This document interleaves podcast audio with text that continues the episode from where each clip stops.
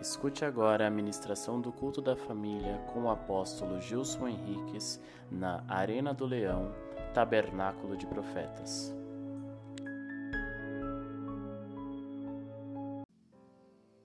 Eu pedi para os meus dois guarda- guarda-costas não permitir que ninguém suba aqui para bater em mim hoje. É, porque hoje é uma noite de libertação aqui, irmãos.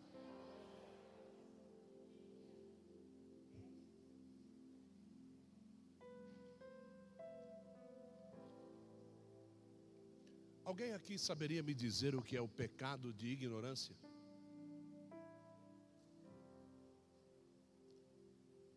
Pecar por ignorância. Alguém sabe o que é isso? Você tem ideia do que seja isso? Já sei que você vai dizer assim: é quando eu peco e eu não sei que eu pequei. Não existe, você não sabe que você pecou. Você sabe muito bem o que você fez.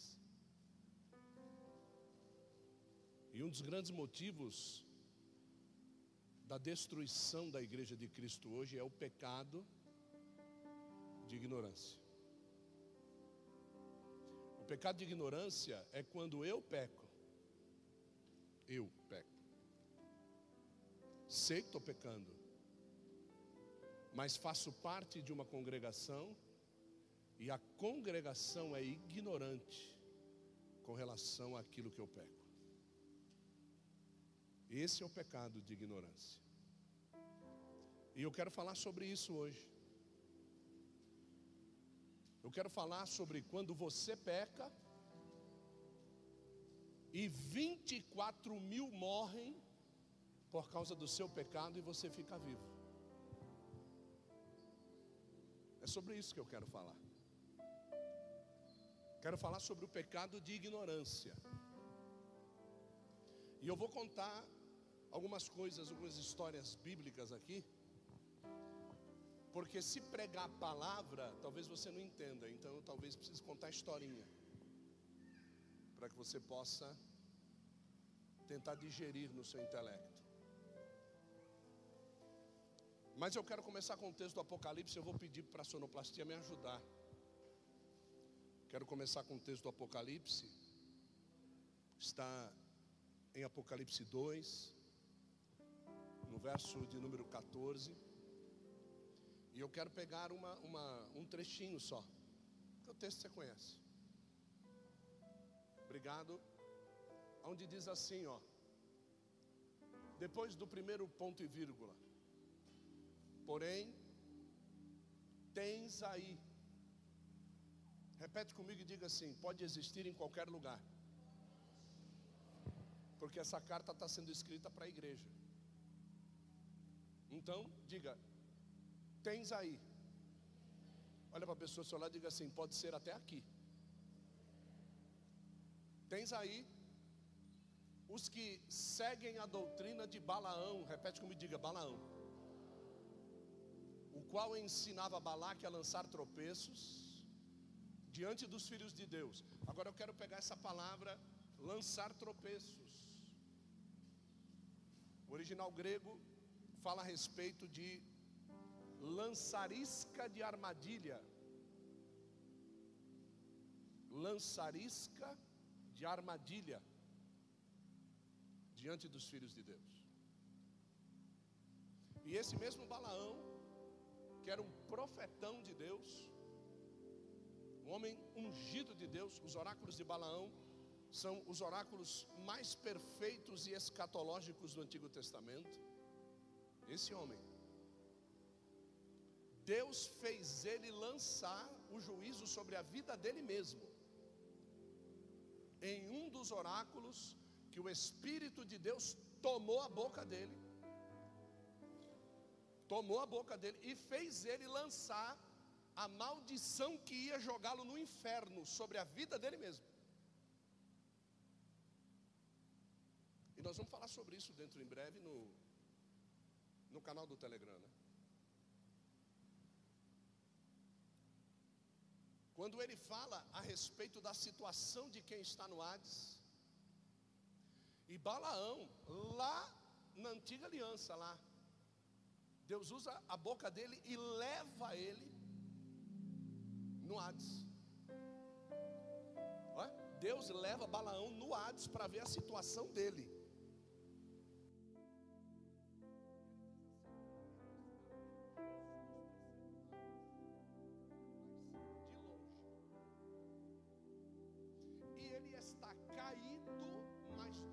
Abertos. Olha a situação. Primeiro, Balaão estava caído e de olhos fechados e ele não conseguia ver o anjo no caminho. E a mula foi usada por Deus para abrir os olhos de Balaão, e os olhos de Balaão, a partir desse momento, ficam abertos. E toda vez que ele vai profetizar, Deus diz assim para ele: Diga que você está de olho aberto. E ele dizia: Balaão, filho de Peor, lança mais um oráculo de olhos abertos. De olhos abertos. De olhos abertos. Mas interessante é que todos os oráculos ele diz: de pé, de olhos abertos. De pé, de olhos abertos. O último oráculo, Deus manda ele dizer que ele está caído. Aí ele diz: caído, mas de olhos abertos. Então tem muita gente por aí que está o quê? mas está de olho e profetiza. Caído, de olho aberto e profetizando. E lá ele diz: Estou caído, de olhos abertos, e estou vendo. Como se Jesus estivesse descendo no seio de Abraão, para pegar o seio de Abraão e levar embora, e ele diz assim: Mas eu estou vendo ele de longe porque ele estava na parte mais baixa, no lugar de tormento, porque ele estava caído. E por que é que um homem tão usado por Deus, Deus permitiu que ele fosse para o inferno? É por causa daquele texto que estava aqui. Que ele lançava iscas de tropeço para o povo de Deus. Qual era a isca? Qual era o problema? Por quê? Porque Balaão não está hoje aqui. Obrigado. Porque Balaão não está hoje aqui. Ele diz assim: olha, ensinava Balaque, certo? A lançar isca de tropeço diante do povo de Deus. O problema, querido, não é você pecar, o problema é você fazer os outros pecarem. E isso para Deus é uma das piores coisas que existem. E, e ó, anos e anos depois, hein? Deus diz assim: olha, tem aí alguns que seguem a doutrina de Balaão, hein? Você tem no meio de vocês aí gente que fica jogando isca para os outros cair. Avisa eles que eu venho sem demora. Avisa eles aí. Agora, nós vamos falar sobre esse negócio aí, por quê? Porque que isca foi essa que foi lançada, né?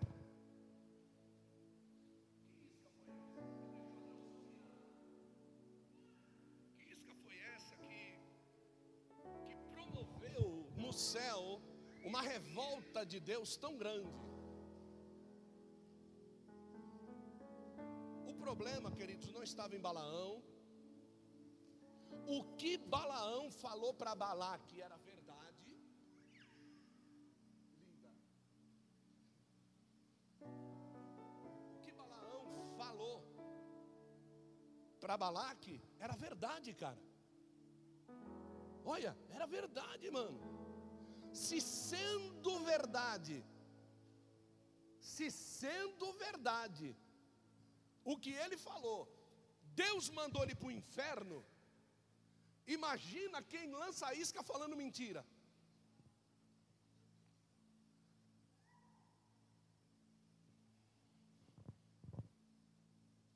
Imagina. Quero que você imagine quando você fala de um homem de Deus, de uma mulher de Deus. Quando você fala de uma igreja. falando a verdade, o cara foi para o inferno. Imagina você inventando alguma coisa a respeito de um servo de Deus, uma serva de Deus e de uma igreja. Né? O que foi que Balaão falou? Balaão disse assim, ó. Eu não consigo amaldiçoar esses caras, mano. Pergunta mim assim, por quê? Porque o que Deus abençoou, não cabe encantamento contra. Olha que situação. O que Deus abençoou, não cabe encantamento contra. A maldição sem causa não tem pouso. Ela fica voando, voando, voando, voando, voando e acaba voltando para quem mandou ela.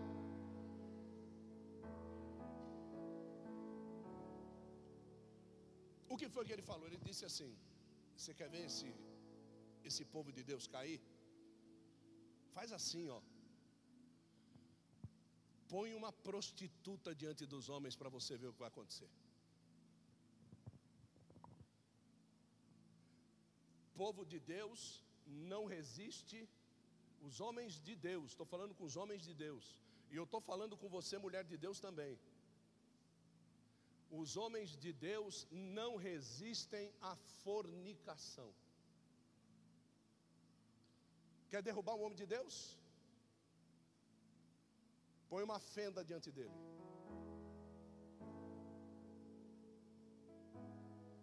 Você sabe de que fenda eu estou falando, né? Eu estou falando da fenda chamada Peor. Eu estou falando de um Deus chamado Baal Peor, que quer dizer o Deus da vagina.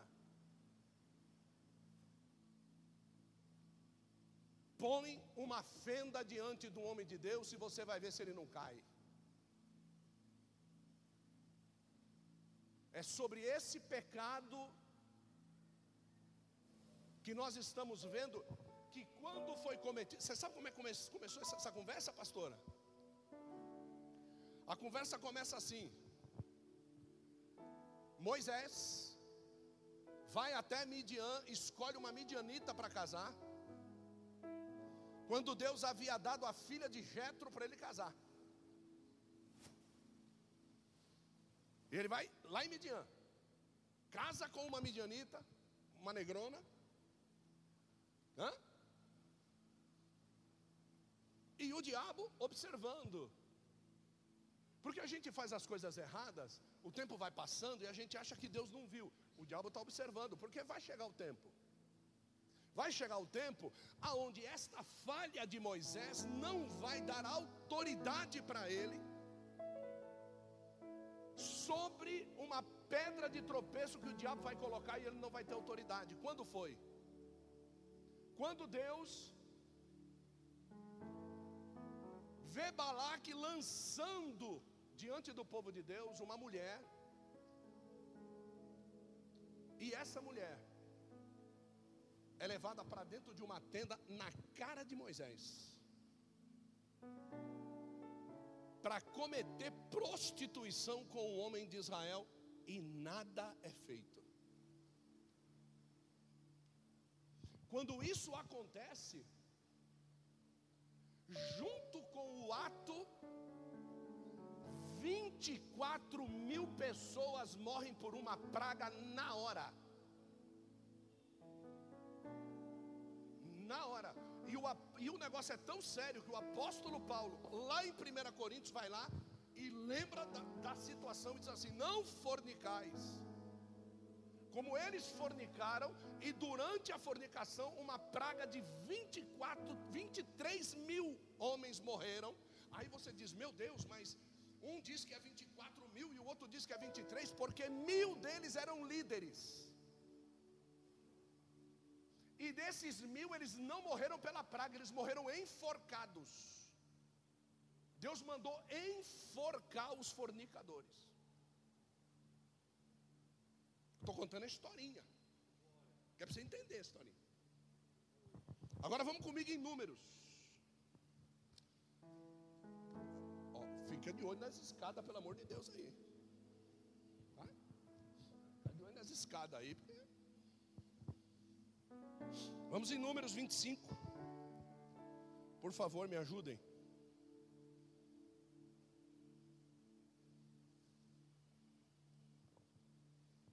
Vinte e cinco, verso cinco. Números 25, verso de número 5. Então Moisés disse aos juízes de Israel: Mate cada um dos seus homens que se juntaram a quem?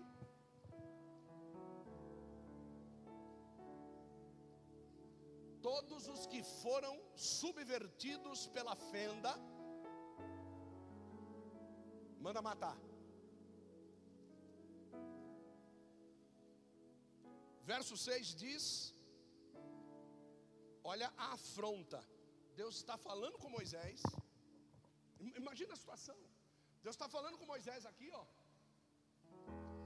Manda matar todo mundo aí que está se vendendo aí por causa de uma vagina. Nesse exato momento, um homem pega uma mulher, passa na frente dele e entra dentro da tenda. Eis que veio um homem dos filhos de Israel e trouxe a seus irmãos uma midianita à vista de Moisés, à vista de Moisés, e à vista de toda a congregação dos filhos de Israel, enquanto estavam chorando à porta da tenda da revelação. O cara entrou dentro da tenda da revelação. Próximo verso. Vendo isso, repete esse nome comigo e diga: Finéias.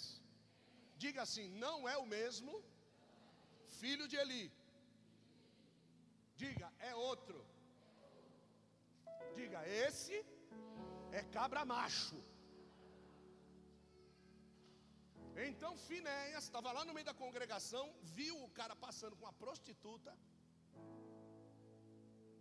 e entrando dentro da tenda. Finéias levanta do meio do povo, passa na mão de alguém, arranca uma lança da mão do cara e olha lá, levantou-se no meio da congregação, tomou da mão uma lança e foi após o israelita. E entrando na sua tenda, os atravessou a ambos, ao israelita e à mulher, pelo ventre. Então a praga cessou de sobre Israel. Você sabe o que, que Deus mandou dizer para você hoje? Esta praga de fornicação vai cessar hoje no meio da igreja.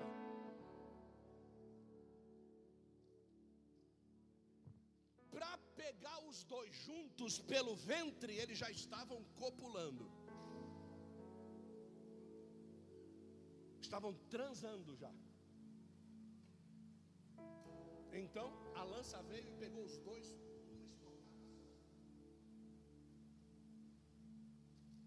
Agora, eu vou falar sobre Finéias. Quem é Finéias? Finéas é aquele cara que não pode ver o pecado no meio da igreja. Finéas é aquele cara que preserva aquilo que Deus diz e não aquilo que Moisés fez. Para ele não importa se é Moisés, para ele não importa nada, para ele importa o que Deus disse. E tem que prevalecer o que Deus disse. Diga assim: glória a Deus. Agora presta bem atenção. Você sabe qual é o futuro de Finéias? Pergunta para mim, qual é o futuro de Finéias? Ninguém vai querer ouvir Finéias. Finéias vai virar pregador solitário. É. Finéias vai ser aquele profeta que quando ele começar a profetizar, todo mundo vai embora. Fica dois, três. Porque Finéias não dá público. Finéias é gente que fala a verdade na cara. Esse é Finéias. Só que o negócio é tão bom que Finéias não se importa, Adriano, se Deus tem algo ou se Deus não tem algo. Finéias faz aquilo que tem que ser feito. Só que quem faz aquilo que tem que ser feito, deixa eu dar uma notícia para você: tem pagamento. Diga assim: tem pagamento. Agora, qual é o pagamento de quem faz aquilo que tem que fazer? Próximo verso. Ora, os que morreram daquela praga foram quanto? Você não deve se preocupar com os 24 mil que morrem por causa da praga. Você tem que se preocupar porque a igreja continua viva, louvando e engrandecendo ao nome de Jesus. Então, se morre por causa de praga, irmão, por que que Finéias não morreu por causa da praga? Vai entendendo quem é que morre por causa de praga.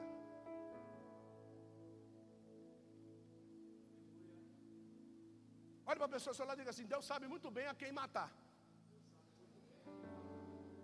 Aí diga assim: se você não deve, não teme.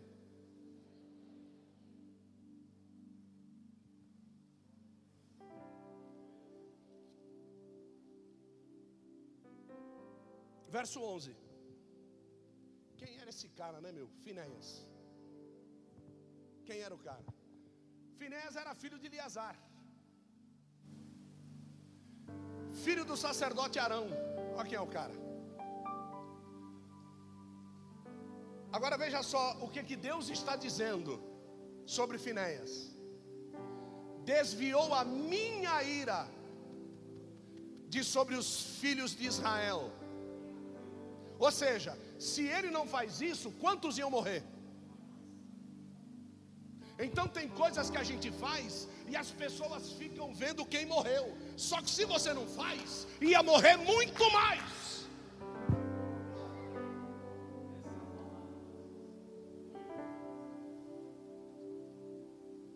Desviou a minha ira sobre os filhos de Israel, pois Finéias foi o que? Pelo amor de Deus, Finéias foi o que? Mas ele foi zeloso com o que? E ele foi zeloso com o que? No meio de quem? Adianta você ser zeloso no meio de religioso, você tem que ser zeloso por, as, por pelas coisas de Deus no meio do mundo. No meio deles, de modo que no meu zelo não consumi o que? Quantos é que iam morrer? Todos iam morrer pelo amor de Deus. Então não fica chorando porque perde um ou perde dois, fique chorando porque você está de pé.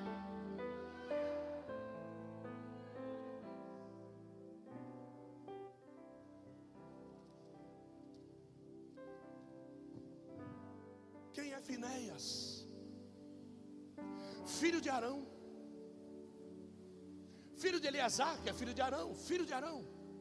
Quem é Arão? Arão tinha filhos. Arão tinha. Eliasar. Diga comigo, Eliasar. Itamar. Diga Nadab. E diga Abiú.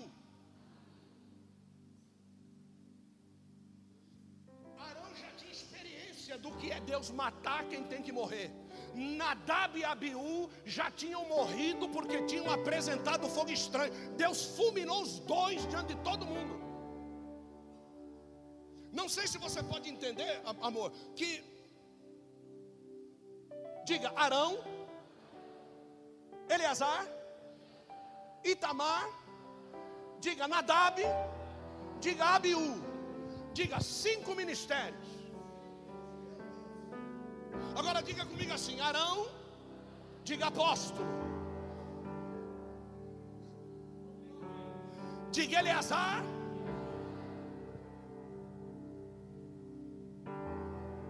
Não. Eleazar era pastor. Por quê? Porque tem a ordem do nascimento deles. O profeta era Nadab. O evangelista era Abiú. Eleazar era pastor. E o último, que era o mestre, era o Itamar. Quantas igrejas não estão sendo dirigidas sem profeta e sem evangelista? O profeta corrige o povo, o evangelista faz crescer. Quantas igrejas não estão somente com o pastor e com o mestre? Quando o pastor não é o mestre também. Mas eu louvo a Deus que nesse ministério tem cinco ministérios. Aí Israel anda capenga, diga capenga. Mas anda capenga Desde o Sinai, querido. Eles estão capengas desde o Sinai, desde quando eles não quiseram receber a palavra de Deus, eles estão capenga. Deus já tinha escolhido. Olha que coisa, meu Deus. Deus já tinha escolhido Levi. Mas não era Levi. Era Judá. Só que lá Judá encheu a cara de cachaça. Judá encheu a cara de cachaça no monte, junto com, as, junto com outros dez representantes. Só ficou um sóbrio. E quem ficou sóbrio? Na festa do bezerro de Baal, naquele carnaval que foi feito lá no Monte Sinai. O único que ficou sábio, é, sóbrio era um que não tinha descendência direta, era Levi. Na hora que Deus manda um, um outro matar o seu irmão, ninguém conseguia, estava todo mundo bêbado com a espada na mão, todo mundo errava. O único que começou a matar gente para tudo quanto foi lá foi Levi. Quando Levi começa a matar, e Deus percebe que ele não está embriagado, ele diz: Me separa Levi. Para cuidar das minhas coisas, tem que ser sóbrio. Separa Levi para cuidar das minhas coisas. Então ele separa Levi, mas ele não tirou a promessa de sob Judá. Você sabe quando é que Judá vai se levantar? Lá em Samuel.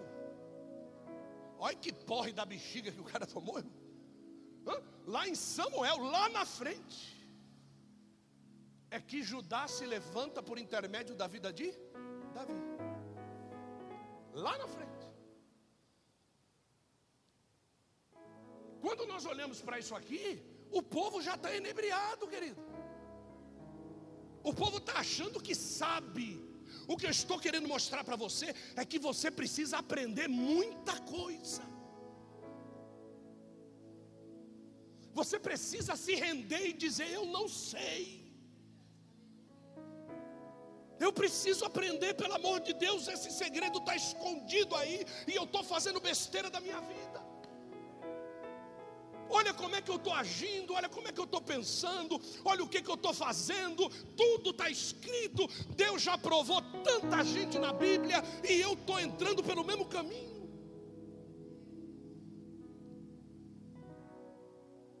Sobra dos filhos de Arão, Eleazar e Itamar. Arão perde o peitoral. Arão perdeu o peitoral de julgamento. Diga, isso é grave. Arão era o apóstolo. Ele perdeu, Deus mandou tirar o peitoral das pedras do peito de Arão. E quem foi levantado no lugar foi Eleazar.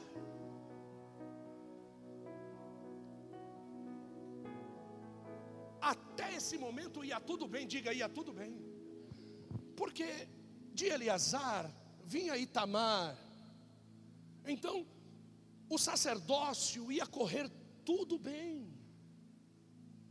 Mas isso se tornou em duas correntes sacerdotais, uma brigando com a outra, uma querendo puxar o tapete da outra. Pergunta para mim, por quê? Você vai ver. Números capítulo 25, verso de número 12. Esse aqui é o motivo. Ó.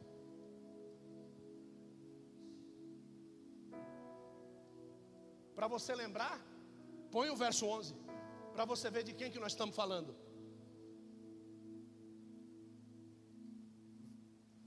Nós estamos falando de quem? Por que Finéias fez o que ele fez? Ele não era, pelo amor de Deus, ele não era a linhagem direta de sacerdócio. Não era. Mas tem um problema, pergunta-me qual? Você quer ver o bicho pegar para o teu lado? É Deus se revelar diante de todo mundo e dizer: Eu gosto de você.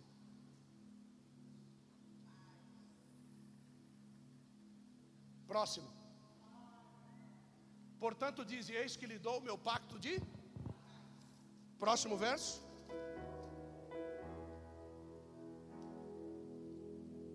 Olha lá.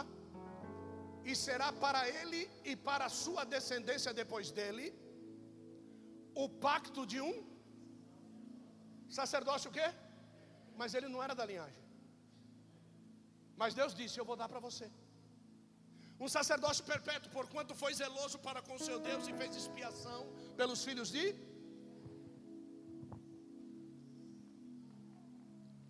Dá para você entender que a única coisa que você tem que ser é zeloso pelas coisas de Deus? Que você pode não estar na lista, mas o teu zelo, como o zelo do Senhor, vai te eleger no meio de muitos grandes, viu? Tem gente aí que quando é, que quando pereceu pai, pereceu mãe, que quando o irmão foi preso, que quando isso, quando aquilo, o diabo disse assim: ó, peguei, vai morrer. Aí Deus disse assim: foi zeloso com as minhas coisas, eu vou levantar um sacerdócio. Você pode até não ter tido chamado como muitos grandes tiveram, mas o problema é que você é zeloso com as coisas de Deus.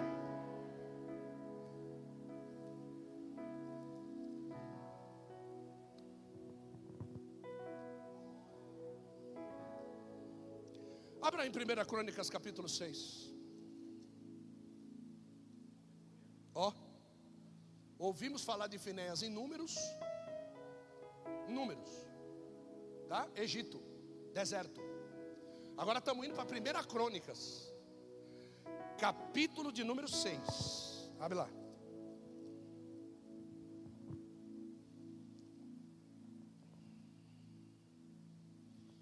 Capítulo número 6. Vamos ao verso 3. Diz assim: Os filhos de Arão eram Arão e Moisés e Miriam, e os filhos de Arão, Nadab e Abiú e Eleazar e Itamar. Verso 4. Eleazar gerou Finéias, olha ele aí. E Finéias gerou Abizua, Abizua gerou a Buque, Buque gerou a Uzi, Uzi gerou a Zeraías, Zeraías gerou a Meroiate, Meraiote, aliás, gerou a Amarias, Amarias gerou a Itube, e a Itube gerou a Zadok. Repete comigo e diga: Zadok. E Zadok gerou a Imás, a Imás gerou a Azarias, Azarias gerou a Joanã, e Joanã gerou a outro Azarias. Este administrou o sacerdócio aonde?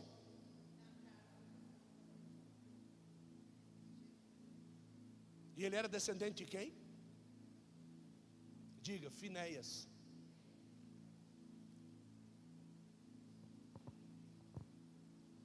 Você sabe quem foi Zadok? O sumo sacerdote mais leal que existiu dentro da casa de Davi. Veja só o que é que você pode gerar através da sua lealdade e zelo para com as coisas de Deus.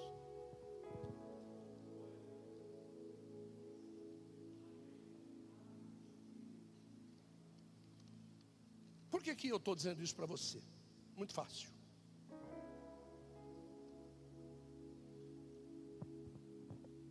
Veja bem que a ira de Deus se acendeu,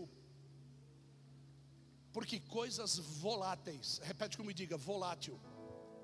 Diga, volátil. O que é uma coisa volátil? É um líquido que você, vou dar um exemplo de um líquido é um líquido que evapora a temperatura ambiente. Gasolina é volátil. Acetona, mais ainda. Álcool, volátil, menos volátil porque tem água.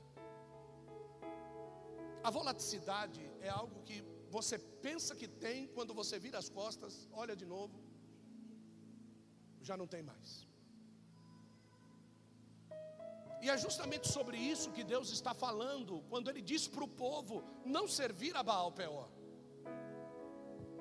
Porque o gozo do sexo é algo que você tem naquele momento, depois passa. Depois segue a vida. E Deus não é assim. Deus, quando Ele te dá algo, é algo eterno. Mas a busca pelas coisas prazerosas, as coisas momentâneas, as coisas passageiras, as coisas que não são divinas, vão causar esta divisão entre as correntes. Porque quando você pega o sacerdócio de Eleazar e o sacerdócio de Itamar, é aquilo que você vê que acontece hoje na igreja. A palavra de Eleazar e de Itamar é a seguinte: é um santão e um liberal. É um santão, porque tocou, meu Deus, e o outro liberal, pode fazer tudo. E Deus, ele tinha que levantar alguém para caminhar entre os dois sacerdócios. E ele levanta quem? Davi. Por isso que Jesus ele conseguia andar no meio daqueles fariseus, dos saduceus, dos escribas, dos sacerdotes corrompidos, e ele conseguia andar no meio dos que adoravam a Deus. Ele sabia ser necessário para aqueles que precisavam ouvir a palavra, mas ele sabia dizer que Deus os amava para aqueles que serviam a ele da forma como deveria ser feito. Davi foi um excelente mediador que Deus escolhe para andar em meio a esta situação de Israel. E o que mais nós vemos hoje, gente, você, você que acompanha notícias no meio cristão, você sabe disso.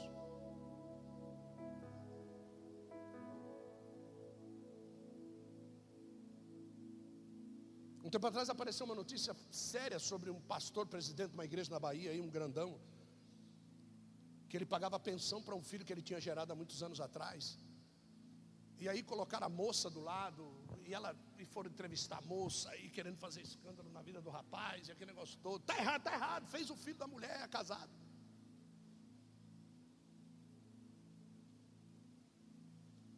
Aí passa, porque passa. Essas coisas de você querer, ah, isso passa. Você precisa pensar de como é que você vai estar quando passar. Quando o vento for embora, você precisa estar sem areia no olho. Aí, e eu tenho, tinha né, essa moça no meu Facebook. Porque essa moça foi atendida pela Bispa Adriana numa igreja aqui em Itacoaxetuba. Essa moça foi atendida, ela foi aconselhada. E no conselho, ela disse assim: Eu preciso que a senhora me ajude a derrubar esse homem. Eu preciso que a senhora me ajude a destruir esse cara. Esse cara não pode pregar o Evangelho. É o coração destruído. É isso que faz. Aí você sabe o que aconteceu? O tempo passou, a criança cresceu. Ninguém mais falou disso. Mas o diabo. Espera aí que eu vou jogar areia no ventilador desse cara. Foi lá e lançou uma fake news lá. Que é verdade. E a moça entrou na entrevista de novo e falou besteira. Aí essas, ontem eu vi a foto da, do face dela. Deitada na cama, lendo a Bíblia sem sutiã, deitada de bruço, com um fio dental, lendo a Bíblia e dizendo: Quem pode me julgar? Entrei no mensageiro dela e disse assim: Só Deus pode te julgar. Ponto. Bloqueei, excluí, acabou. E você precisa de julgamento de mais quem? Se você está errado, você precisa de julgamento de mais quem? Agora vem para cá, você precisa da aprovação de mais quem se você está errado? Quem é que precisa dizer você está certo, estando você errado e sabendo que você está errado? Você acha que Deus vai enviar um anjo do céu para dizer parabéns, boa atitude? A minha significância sobre esse altar aqui é a mínima. Eu sou o menor de todos vocês aqui, talvez o mais pecador. Mas uma coisa eu posso dizer para vocês: nós temos zelo pelas coisas de Deus nesse lugar.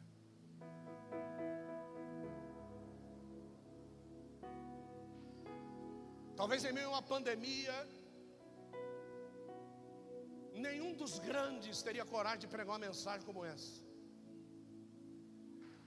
Talvez eles estivessem dizendo: vai firme, Deus vai abrir a porta, a coisa vai mudar, e não vai mudar. O bicho vai pegar mais. Deus está querendo saber quem serve e quem não serve ao Senhor. Vai apertar mais.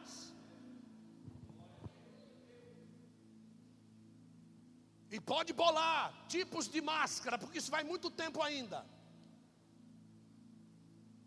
Tentam desviar a tua atenção por coisas naturais. Deus não trabalha por intermédio de coisas naturais. Aquilo que Deus faz, homem nenhum resolve.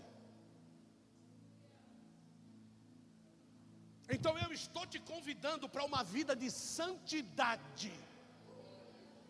Eu estou te convidando para uma vida de boca fechada. Eu estou te convidando para uma vida de oração. Eu estou te convidando para uma vida de resignação daquilo que você tem consciência de que você já cometeu, foi errado, a casa caiu para o teu lado, mas Deus ainda está te dando mais uma oportunidade hoje.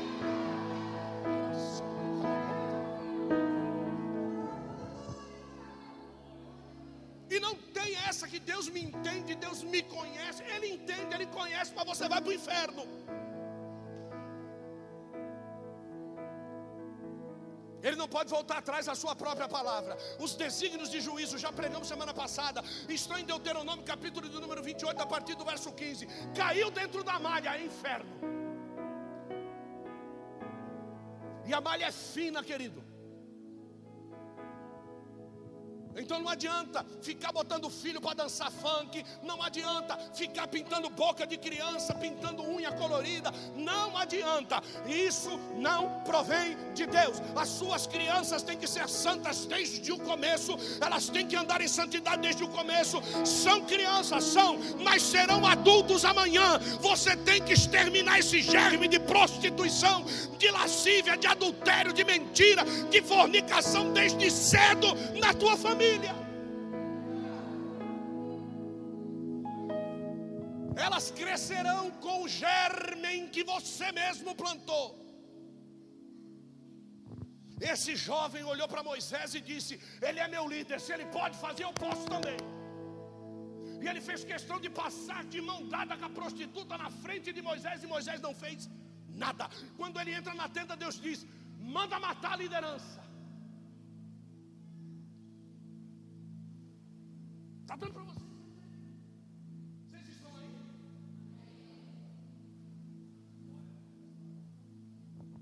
Nós não estamos aqui para brincar de ser pastor, de ser apóstolo. Eu fui chamado por Deus e levantado por Deus para guiar, seja uma pessoa ou duas para o céu. Não importa se você vai querer voltar amanhã para o culto de oração ou não. O que me importa é que quando Deus falou comigo, Ele disse assim: a única forma de arrancar esse demônio da vida deles é oração. Porque tem determinada casta que só sai com. E está aí uma delas. Agora você entendeu. Se você não orar, a tua vida vai continuar do mesmo jeito. Se você não jejuar, a tua vida vai continuar do mesmo eu não estou falando de jejum para emagrecer, eu estou falando de jejum para ser zeloso com o zelo de Deus.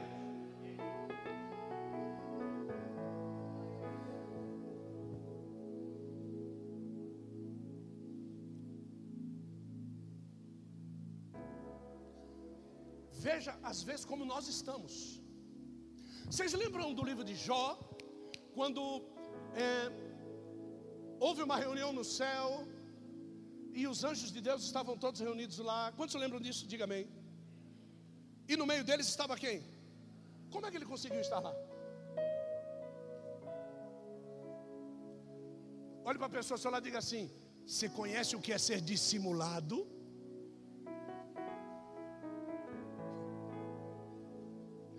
Você já ouviu falar em disfarce? Olha, pergunta, pergunta para a pessoa: já ouviu falar em disfarce?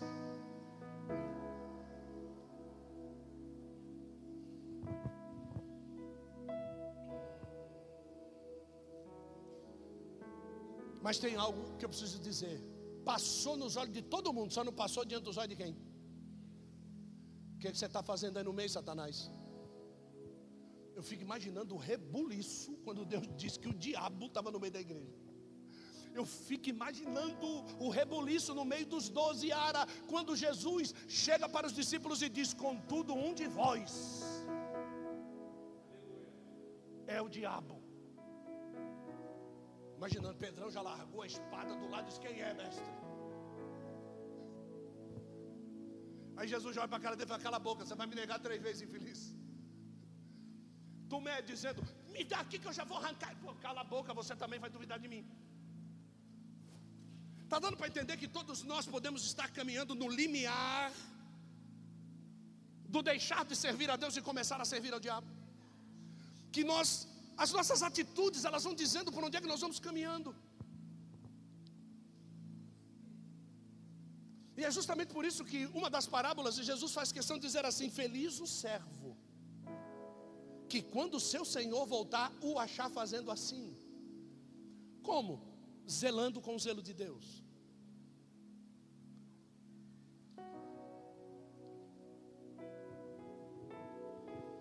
Quando nós olhamos para esse cuidado de Deus em cumprir as suas promessas, nós vamos vendo que Ele vai esperando o tempo, Deus Ele tem todo o tempo para cumprir as suas promessas. Deus Ele falou algo assim comigo, um pregador dentro do meu computador, apontou bem o dedo na minha cara assim, é, é desse que eu gosto. Apontou bem o dedo na minha cara assim, diz assim: Os seus inimigos, rapaz, você está preocupado com eles? Aí eu, besta, do outro lado, respondi: Estou. conversando com. Mas era o próprio Deus. Aí disse: Estou preocupado, sim. Ele disse assim: Alguns deles não têm três anos de vida. Alguns deles vão perder filhos por esses dias. Alguns deles. Aí Deus começou, pá, pá. Eu sei que não era para mim. Ou era? Por quê? Porque a pregação foi feita oito anos atrás.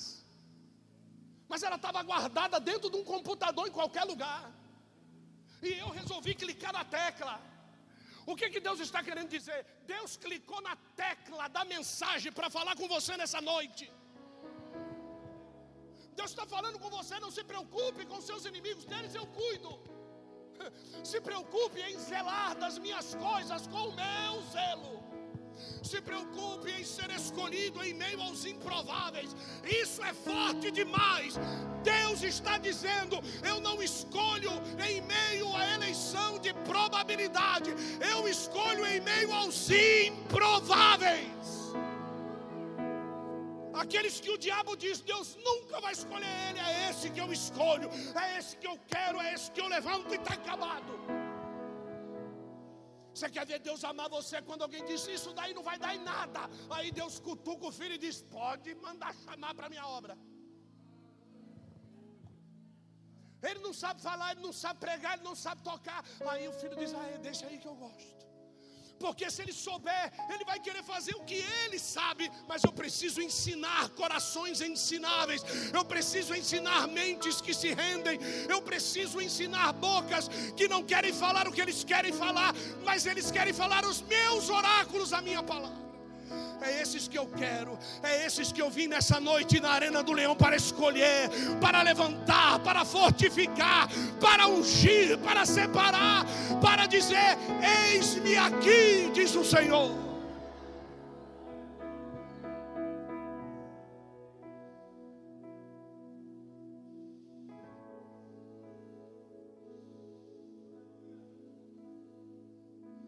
Esse pecado te cerca demais a falta de sexo para quem já conheceu a cama.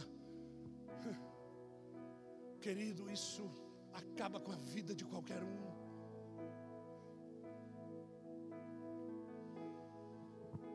É por isso que ele pede para as moças guardarem a sua virgindade.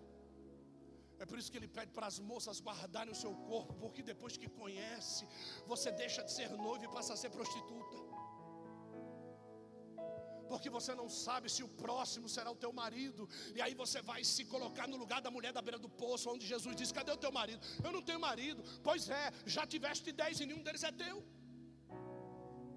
virou prostituta, era esposa de um marido, o culpado era o marido que tinha deletado ela da história. Se ela ficasse calada, quietinha, Deus ia exaltar ela. Aí é necessário que depois de muitos anos Jesus a encontre e a chame de prostituta.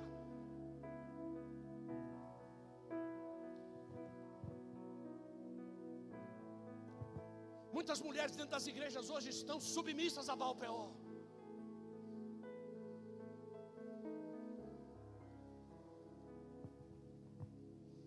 desenham os seus pelos pubianos, fazem tatuagem na área genital. Você está fazendo isso para quem? Está rendida, é instrumento de queda de homens de Deus dentro da igreja. Às vezes as pessoas ficam olhando para nós assim, ele não cumprimenta ninguém, ele é cara feia sempre, ele passa, baixa a cabeça, sabe por quê? Eu não me rendo a Baal Peor.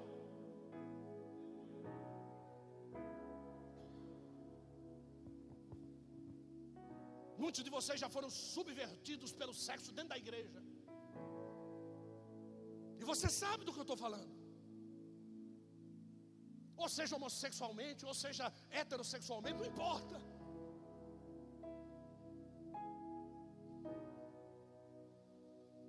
Deus, porque o Espírito aqui é o mesmo.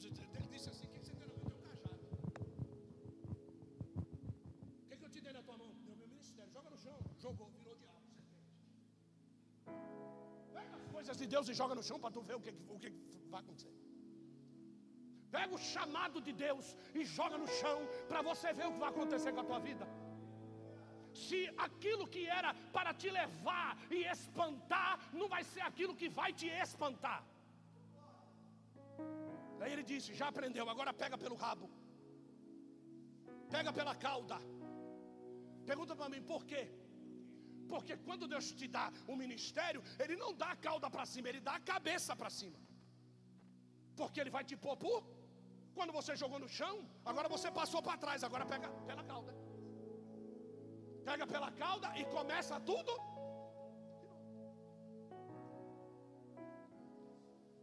Agora põe a mão no teu coração.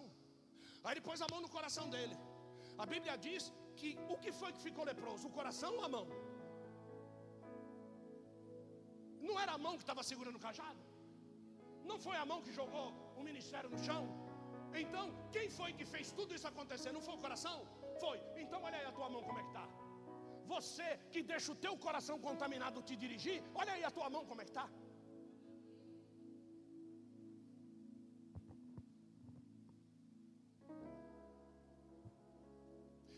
Simples.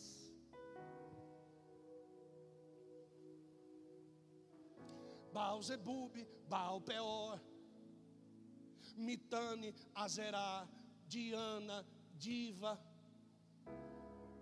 Tudo tem o mesmo nome. Pergunte qual? Diabo.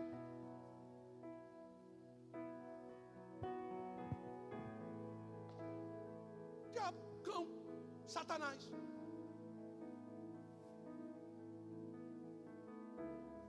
Aí vem um monte de coisa, vem funk, como é que é o nome daquela Free Fire, aí vem, vem com um monte de nome. Que é para fazer com que você deixe de fazer as coisas de Deus com zelo e vá fazer outras coisas com zelo. Deus quer que você seja um campeão dentro da igreja, você quer ser um campeão fora da igreja. Quem é que está fazendo isso com você? Quem é que está fazendo o seu negócio ser mais importante do que as coisas de Deus? Negócio é para as coisas de Deus, passa para o nome dele. Ah, mas aí não, né? Deus é espírito. Ah, agora você sabe teologia.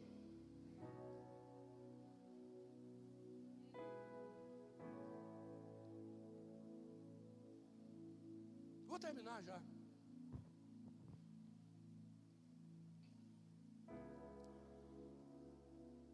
Davi, mediador.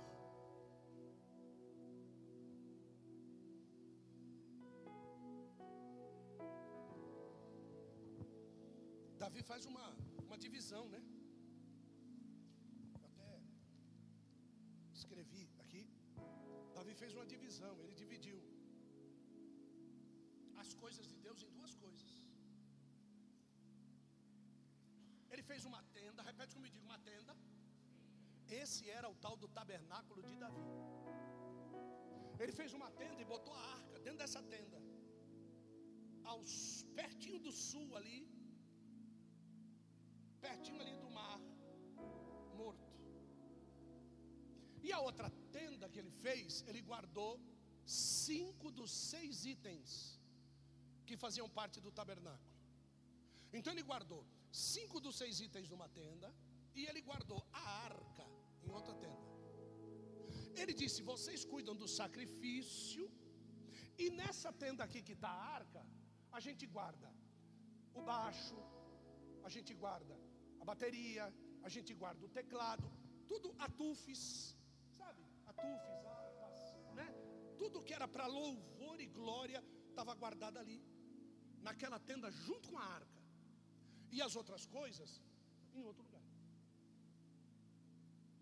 Mas Deus tinha três famílias: os gersonitas, os coatitas e os, mera, e os meraritas. No meio dessas três famílias, Deus escolheu duas. Escolheu os coatitas, não, os meraritas e os gersonitas, e dividiu carros. Davi dividiu carros para eles carregarem as tralhas pesadas do tabernáculo. E não sobrou carro nenhum, diga nenhum, para carregar a arca e os instrumentos musicais. Consecutivamente, a arca tinha que ser carregada onde? No ombro dos coatitas. Os instrumentos musicais na mão de cada instrumentista. Assim que Deus fez. Diga, Deus fez assim. Ponto, querido. Vamos obedecer, sim ou não? Olha para a pessoa só diga: dá para obedecer o que Deus mandou fazer? Chega lá os filisteus, vem pelo sul e toma a arca. A arca vai lá para a terra dos filisteus. Deus manda um surto de hemorroida no meio dos reis filisteus. Os cinco reis filisteus, cada um com uma hemorroida do tamanho dessa Bíblia. Vai imaginando como é que funciona. Você tocar aonde não deve ser. A Bíblia diz que as hemorroidas dos reis pareciam ratos. Entre lá no Wikipedia e peça para saber qual é o tamanho de um rato no Egito. E Deus disse para os reis assim: Você só vai ser curado se você fizer o desenho da tua hemorroida em ouro e me mandar dentro de uma caixa fechada. Então, para poder desenhar a hemorroida, como é que você vai fazer? Como é que vai fazer? Então, espelho de bronze polido, o rei nu, ó, abriu o pernão e tinha que olhar.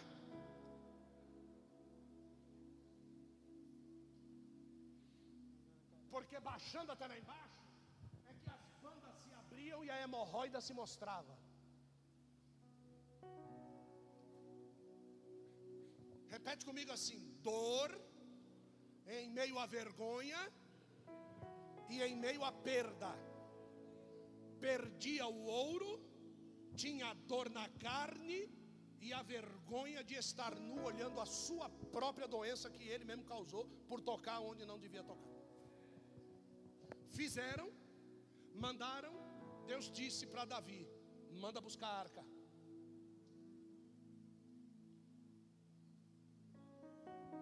Diga, glória a Deus. Véio.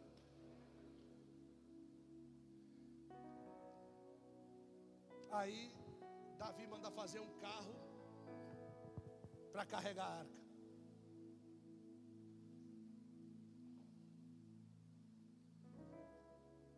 E manda fazer um carro novo. Deus fulmina usar. A arca volta para a casa de Abinadab.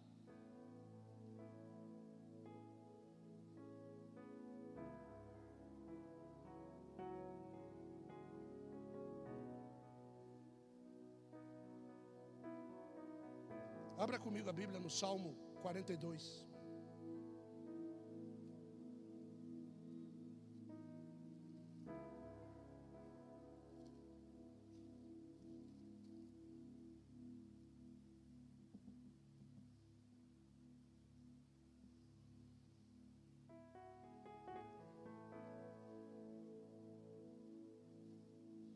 Obed-Edom recebe esse presente de Deus.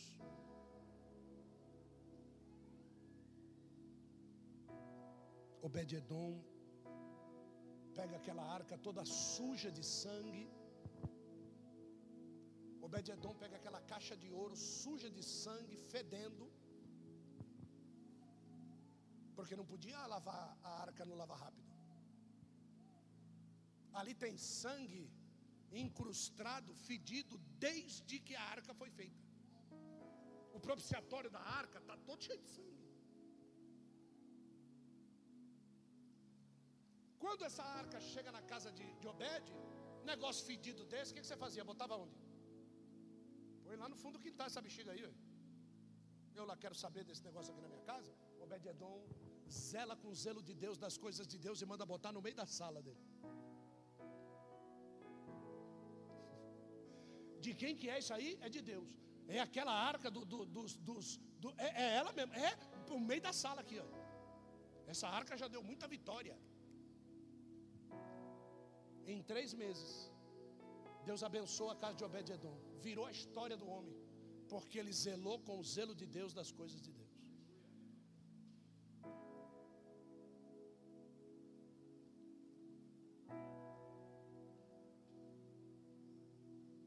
Salmo 42 diz assim: vamos ao verso 2.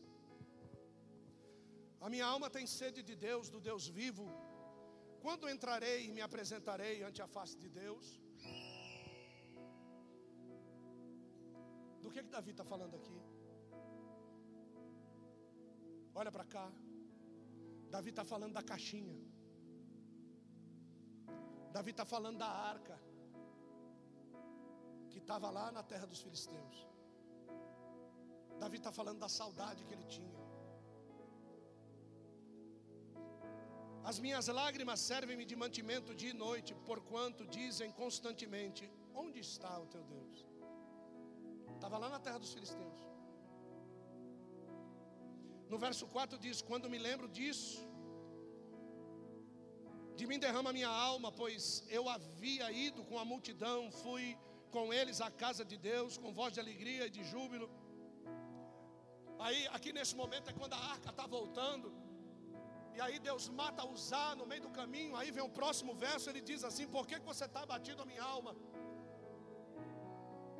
Agora você está entendendo que esse salmo foi escrito dentro da caverna, da solidão, porque ele não tinha Deus na presença dele, mas o fato dele querer tanto Deus na presença dele fez ele errar na pressa. Tem gente que erra na pressa. Deus já te prometeu, fica quieto no teu lugar, fica quieta no teu lugar, mulher. Deus te prometeu, Ele vai trazer a presença dEle de novo para dentro da tua casa. Fala sobre calamando rebaçaua.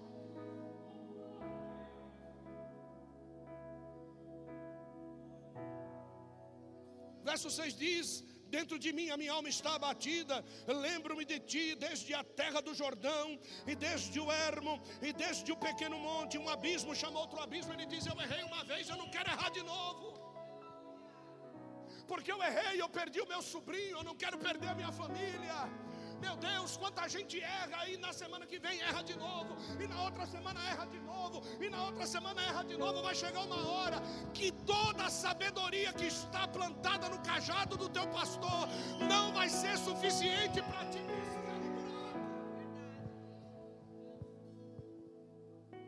Tem um monte de igreja aí, quando surge aqueles pepino grande que não tem o que resolver, eles dizem: vai lá no tabernáculo, vai lá na arena do leão Eles cuidam de casais, eles fazem isso, eles ajudam. Por quê? Porque cajado curto, palito de fósforo, rapaz. Mas tem uma hora que a tua inadimplência vai cavar um buraco tão grande. Porque por onde você passou, você fez a mesma coisa. Por onde você passou, você era bocudo, você era bocuda. Por onde você passou, você era fofoqueiro, era fofoqueira. Por onde você passou, você causava divisão entre os irmãos. Por onde você passou, você mentia, você roubava. Por onde você passou, você falou mal das pessoas. E continua a mesma coisa. Deus está dizendo: Eu quero acabar com essa fornicação na tua vida. Hoje é dia de se humilhar na minha presença, diz o Senhor.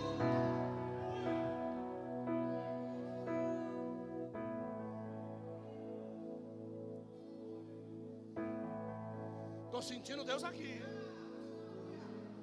Eu estou sentindo Deus aqui, hein? Nesergi halabau e ramandúria. A semindaracai. Presta atenção. Não me importa de onde você é, quem é o seu pai, quem é a sua mãe. Eu estou falando isso pelo Espírito, não importa o dom que você tem. Porque afinal de contas, tudo o que você é, é porque Ele quis que você fosse. Então hoje o Espírito de Deus, Ele vai levantar, Ele vai suscitar.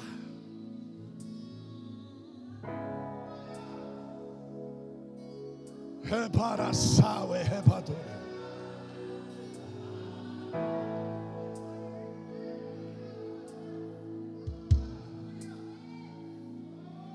Ele vai levantar, ele vai suscitar. O profeta que faltou para te corrigir, e o evangelista que faltou para te fazer crescer.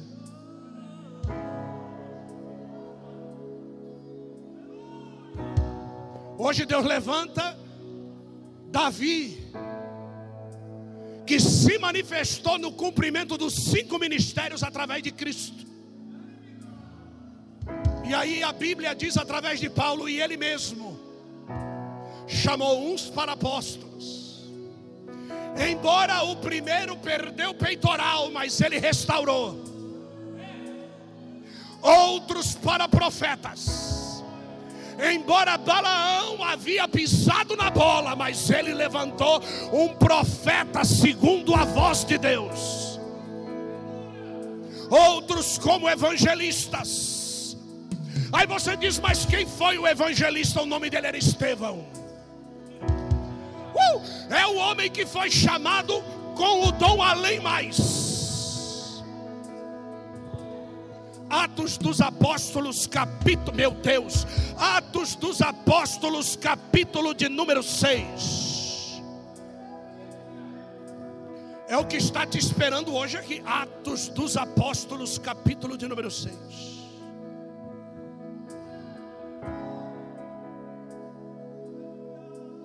Atos 6, verso 3. Eu acho que eu sou o único pastor que prega no apelo. Olha lá, escolhei, pois, irmãos, dentre vós, sete homens do quê? Boa reputação, cheios do quê? E do quê? Os quais encarreguemos desse? Diga assim, diga assim, diga, boa reputação é tudo. Diga assim, é a primeira coisa que eu tenho que ter. Cutuca a pessoa do teu lado e diga assim: o que que andam falando de você por aí? Não vá pedir opinião para quem é do Satanás, vai pedir opinião para quem tem o Espírito Santo. Porque se for do Satanás, vai falar bem de você o quê? Aí diga, diga, diga, diga, diga lá, boa reputação. Diga cheio do Espírito Santo. E diga cheio de sabedoria. Querido, se para ser diácono precisa ser assim, para ser pastor precisa o quê?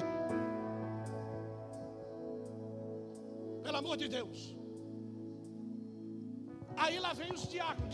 Diz assim: lá vem os diáconos. Diga, e no meio deles, verso 5. Cinco. O parecer agradou a todos. E elegeram quem? Elegeram quem? Homem cheio de.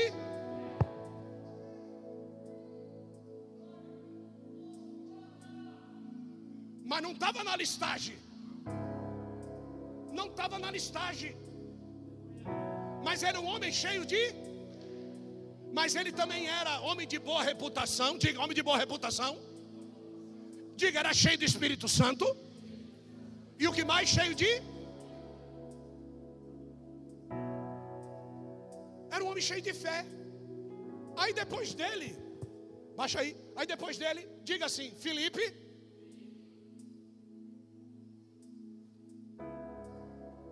Diga, Felipe. Diga, só. Depois Nicanor. Depois Timão. Párpenas. Pármenas. Nicolau. Que foi prosélito lá da onde? Ganharam ele para Jesus aonde? Dá para perceber que só um tinha fé? O que, que o senhor quer dizer? Eu não preciso da tua fé para você ser diácono. Eu preciso da tua obediência.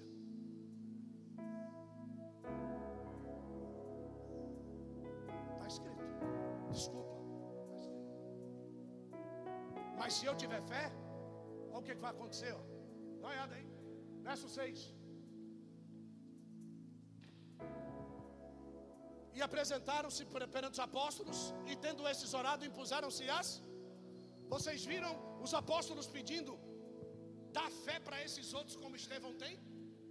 Pergunta-me por quê? Porque fé não está escrito aqui, tenho fé. Próximo verso. E divulgava-se a palavra de Deus. De sorte que o quê? Se multiplicavam muito o número de quem? Por intermédio de quem?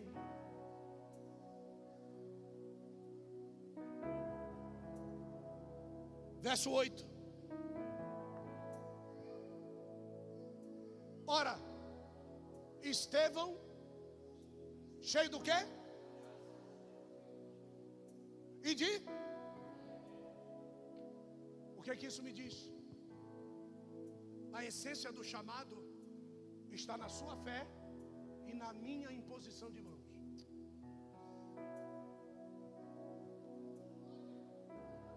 Se você não respeitar quem botou a mão sobre a tua cabeça, você vai ser sempre um simples serviçal. Respeite. E depois que ele respeitou, olha o que, que veio? Fazia o quê? E grandes Deus quer restaurar a tua vida hoje.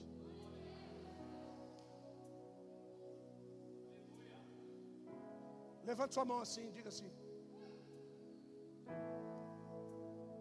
Eu tenho que respeitar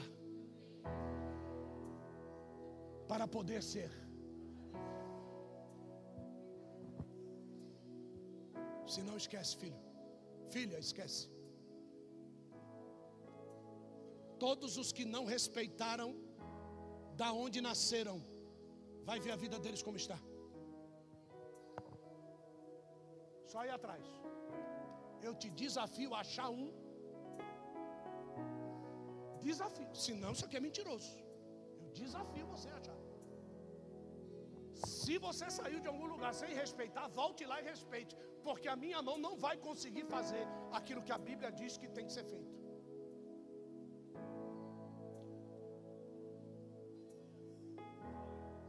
Você não falou que ia visitar o teu ex-pastor? Falou ou não falou que ia visitar? Falou que ele não é seu amigo hoje, você conversa com ele, tudo? Não é isso aí?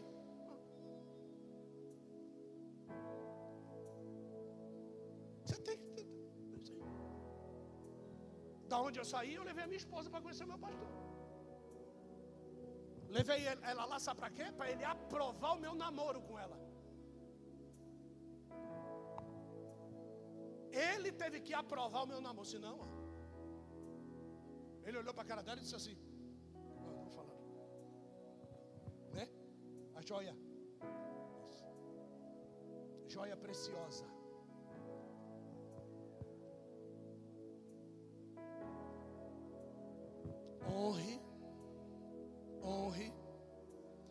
Porque quando a liderança é desonrada, o povo morre.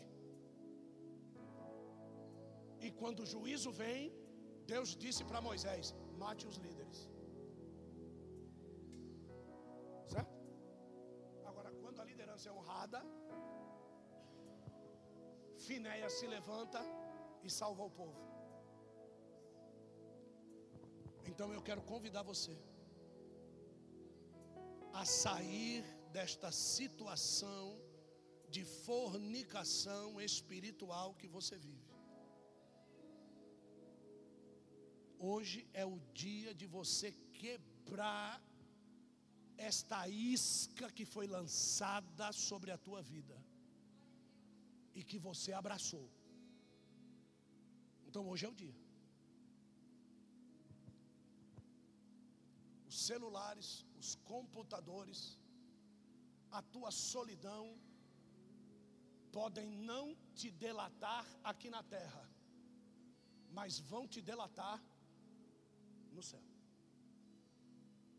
Quem você é pode escapar dos olhos de todos, mas o pecado de ignorância. Um fornicador mata 24 mil ao seu redor. E eu estou aqui como Finéias nessa noite. Eu não quero deixar tua família, tua casa perecer. Então eu estou aqui como profeta nessa noite para dizer para você que esse tempo acabou na sua vida. Em nome de Jesus. Então agora saia do teu lugar. Vamos ouvir um hino? Saia do teu lugar e vem para cá. Não importa. Sai e vem. Quero te incentivar a compartilhar o link desse podcast para os seus amigos e familiares. Curta a nossa página no Facebook, Missão Mundial Tabernáculo de Profetas, e no Instagram, arroba Tabernáculo de Profetas. E fique por dentro da nossa programação.